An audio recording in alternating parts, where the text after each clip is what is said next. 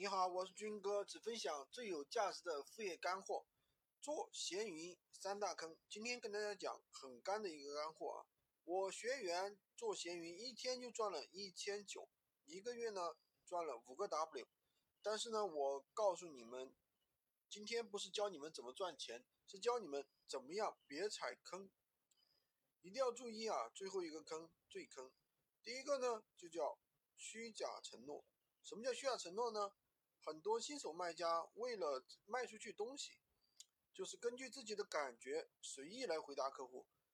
比如说，客户问你今天能不能发货，他说可以呀，但是呢，拼夕夕其实一般都是第二天才发。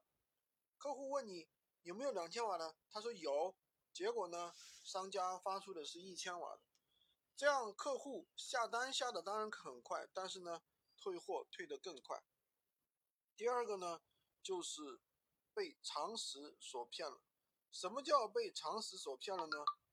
就是我们新手在做了一段时间之后呢，往往都去想提高自己的利润，去会销售一些大件商品，比如说家具啊、大家电啊这样的商品。结果呢，客户不想要了，直接退货，自己还亏了一两百的运费。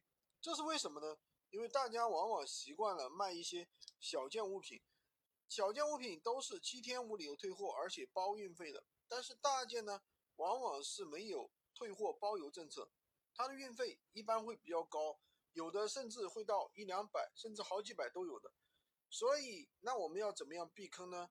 我们在发货之前一定要跟商家确认清楚规格、颜色、送货是不是上楼、退货无理由退货要不要承担运费这些。然后呢？最后再把这些信息原封不动的告诉客户，否则你有可能就被客户坑了。两遍不是人，你跟客户说这个对吧？是什么什么颜色的？结果商家呢发过去呢，跟客户的感觉又不一样。客户说有色差，他要退货。所以呢，呃，大家这一点一定要注意。你有没有跟被坑过？